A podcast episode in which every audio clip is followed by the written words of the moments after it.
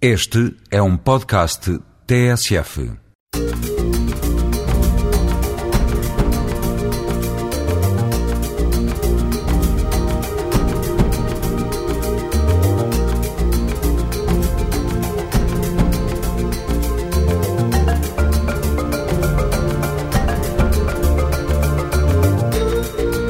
Gente como Nós, uma janela aberta para a multiculturalidade. Todas as semanas, a esta hora, a TSF apresenta Gente como Nós, uma parceria com o ACIDI, Alto Comissariado para a Imigração e Diálogo Intercultural.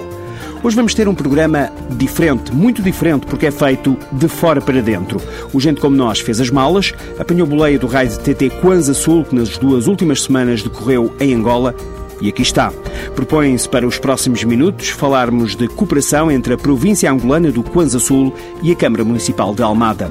Há um acordo de geminação entre as duas entidades que tem mais de 10 anos.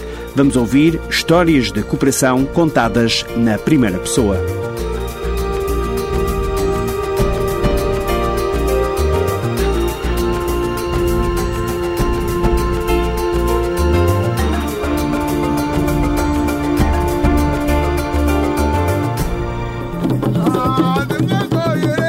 Raio de todo o terreno Kwanza Sul realizou-se em Angola pela terceira vez. Esta iniciativa, que não tem qualquer teor competitivo, é apenas uma das faces mais visíveis a nível de divulgação na imprensa do acordo de geminação que o município português de Almada mantém com a província angolana do Kwanza Sul. Desta vez, um grupo de 50 portugueses, cerca de 50 portugueses e angolanos, visitou o extremo sul de Angola. Foi à foz do rio Cunene, que está muito para além do Kwanza Sul. Manuel Laranjeira é luso-angolano, funcionário da Câmara de Almada. Foi ele que, em 1997, deu início ao processo de geminação. Inicialmente, apenas com a cidade de Porto Ambuim. São cidades, de facto, têm, têm várias coisas em comum, desde logo a sua vocação marítima, e isso, de facto, veio a proporcionar, portanto, esta ideia e esta, esta iniciativa numa altura em que ninguém, passa a expressão, queria saber de Angola. Angola era aquele país que estava sempre em guerra, que parecia uma guerra que nunca mais chegava ao fim. Julguei eu, e fui apoiado nisso, de que era a altura para se dar a mão num gesto de solidariedade, portanto, entre Almada e Porto Ambuim, naquele, naquela altura. O que é que pensou que Almada poderia ganhar, ou, ou o Kwanza Sul, o, o Sumbe, poderia ganhar com este acordo?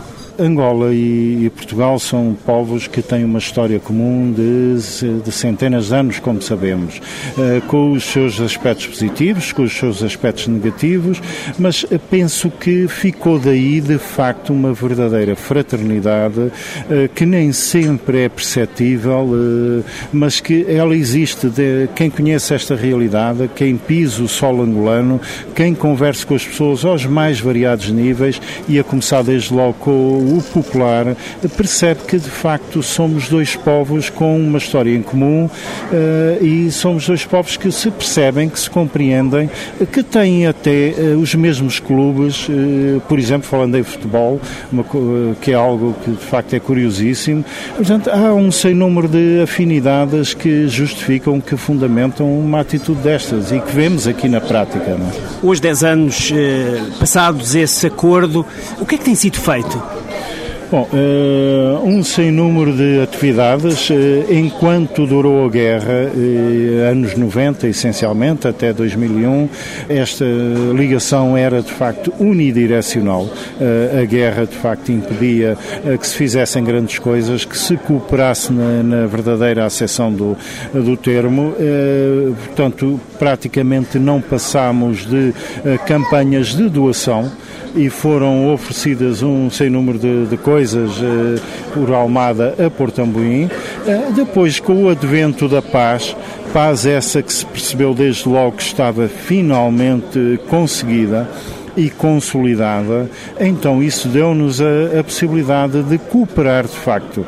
E quando cooperamos eh, com esta realidade, eh, e sobretudo ao nível municipal, percebemos desde logo eh, que o nosso estado de desenvolvimento ao nível municipal é completamente diferente, como não podia deixar de ser. O 25 de Abril não foi ontem, já foi eh, há mais de 30 anos, eh, para, eh, portanto, nesta ligação com um país em que de facto tem paz há meia dúzia de anos, é, natural que a nossa ligação rapidamente evoluísse para uma ligação com a própria província, eh, que nos dá, portanto, a possibilidade de cooperar a um sem número de, de níveis e com consequências, de facto, muito mais interessantes do que exclusivamente ao nível municipal. O raio de TT tem proporcionado contactos de muitos portugueses com a realidade angolana. Alguns nunca tinham estado em Angola, outros voltaram agora mais de 30 anos depois. Nas palavras de Manuel Laranjeira, a iniciativa é uma ajuda na promoção turística da região. É preciso, eh, portanto, e dentro dessa ação de cooperação, eh, percebemos que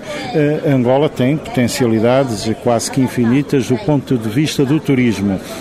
Mas tem, há uma ideia arraigada, quer em Portugal, quer se calhar na Europa, falo mais em Portugal porque Portugal é de facto o ponto de referência em relação à Angola, é o veículo de informação. Uh, portanto, há a ideia de que é um país ainda cheio de minas por todos os lados, de insegurança, de, de, sem condições nenhumas para a prática, seja do que for.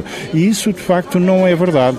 Estamos a fazer estes raids desde 2005. Uh, eh, as pessoas que vêm connosco são completamente insuspeitas, são das mais variadas convicções, são das mais variadas origens e, de facto, eh, percebe-se e, e temos estado a perceber na prática eh, que eh, há condições de segurança, há, já começam a haver condições para a prática do turismo, nomeadamente ao nível hoteleiro, obviamente com as suas dificuldades, não se aprende, não se faz um país em seis anos, é natural que haja muitas debilidades e ainda muitas fragilidades, mas, mas também percebemos, por exemplo, desde o segundo raio do ano passado, que a evolução ao nível nível das estradas, ao nível da oferta hoteleira, ao nível da, da restauração, etc. Até teve uma evolução enorme, isto apenas no espaço de um ano. Este país, de facto, está a desenvolver-se a uma velocidade assombrosa e nós estamos a constatar isso na prática. Manuel Laranjeira vive em Portugal desde o final dos anos 70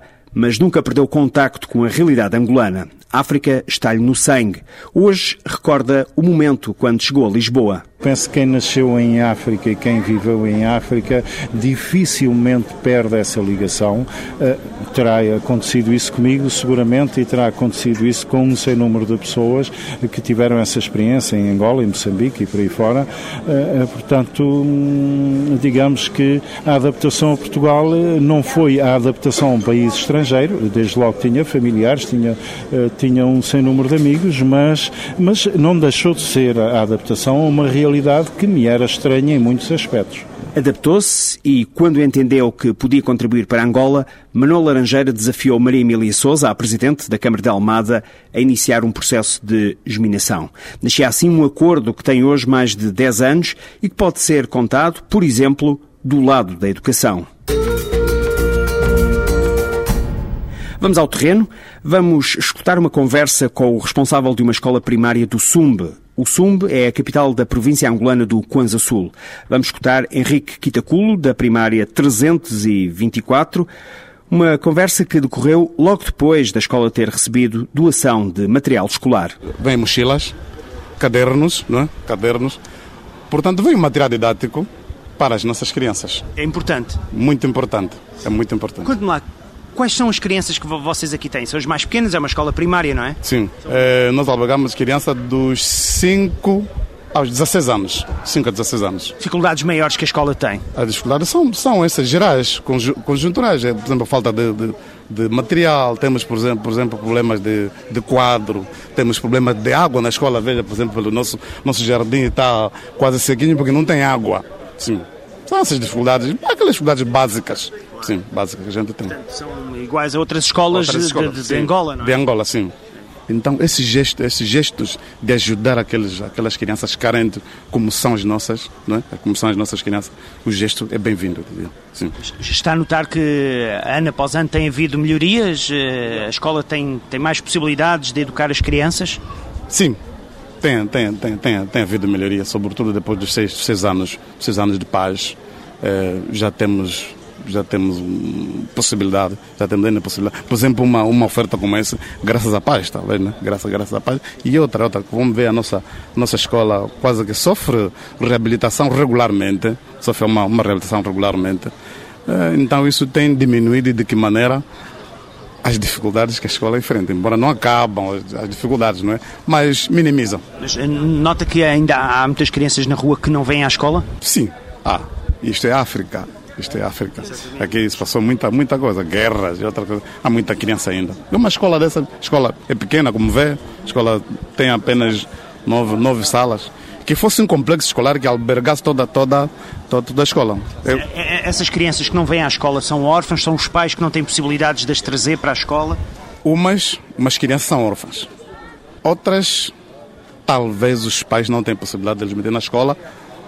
Ou chegam na escola por exemplo, nós temos capacidade de 769 alunos, venha na escola.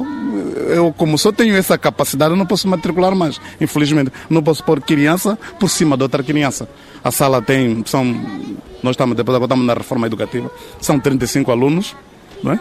No mínimo podemos pôr até 45, mas mais que isso já não podemos. Conversa à porta da escola primária número 324 no Sumbe, em Angola. Uma conversa com um dos responsáveis pelo estabelecimento de ensino existem por aí garinas perigosas, existem por aí garinas perigosas. No tamanho são menores, na idade são maiores. No tamanho são menores, na idade são maiores. Papá, dá-lhe filho, mamá, dá-lhe filho. Existimos numa maneira que não louque a juventude. Que não louque a juventude. Papá, dá-lhe filho, mamá, dá-lhe filho. E depois de uma passada, só querem casamento. E depois de uma passada, só querem casamento. Papá, dá-lhe filho, mamá, dá-lhe filho. Obrigada. Agora o professor João Fonseca, coordenador do agrupamento vertical de escolas da Costa da Caparica, que pertence à Almada. O que é que prevê esta geminação de Almada com Angola? O que é que tem sido feito?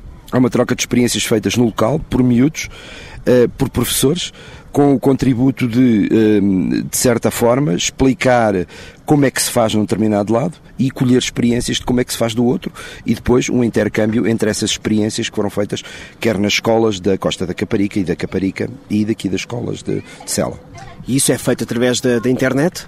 É feito através da internet, é feito através de correspondência. Umas uma, umas correspond, uma correspondência eu trouxe, uh, vim entregar, portanto, para abreviar a questão de, de, portanto, do correio, eu fui portador para as escolas daqui de uma série de correspondência que os alunos, uh, com qual estes alunos daqui da cela se correspondem, uh, trouxeram, portanto, eu trouxe uma série de correspondência que entreguei aqui bem como um conjunto de materiais, uh, cadernos, uh, canetas, borrachas, todo o material que, uh, portanto, de acordo também com uma visita que as professoras daqui fizeram ao nosso agrupamento e nos fizeram chegar algumas necessidades, dentro do nosso agrupamento foi feita uma recolha de material para ser entregue aqui, quando da minha deslocação aqui, e foi isso que foi feito, e foi entregue no SUMB que é que se ganha, ou o que é que as crianças ganham com, com estas experiências e que novos conhecimentos adquirem?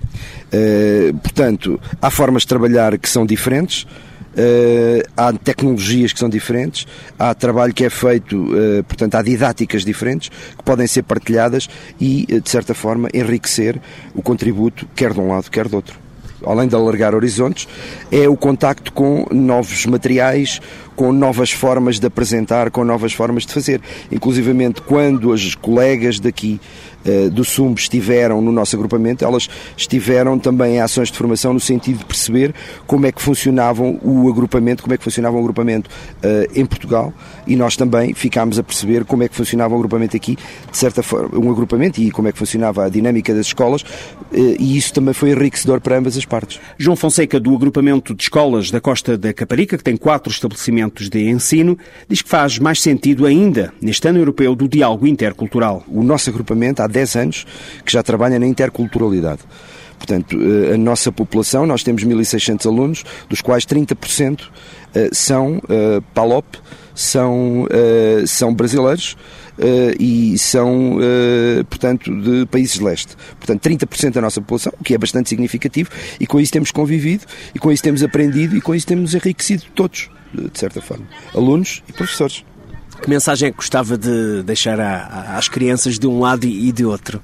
É que unidos conseguiremos descobrir e fazer um futuro melhor.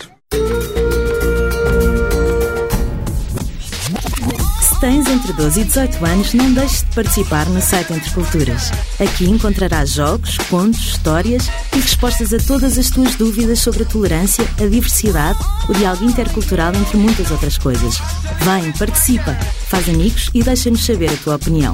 www.entreculturas.com Está fechado o Gente Como Nós desta semana. Semanalmente, o ACIDI, Alto Comissariado para a Imigração e Diálogo Intercultural e a TSF apresentam Gente Como Nós, uma produção PGM, Projetos Globais de Média. Críticas, sugestões e outras ideias podem ser endereçadas para o e-mail habitual do programa gentecomonos.pgm.pt. Até para a semana.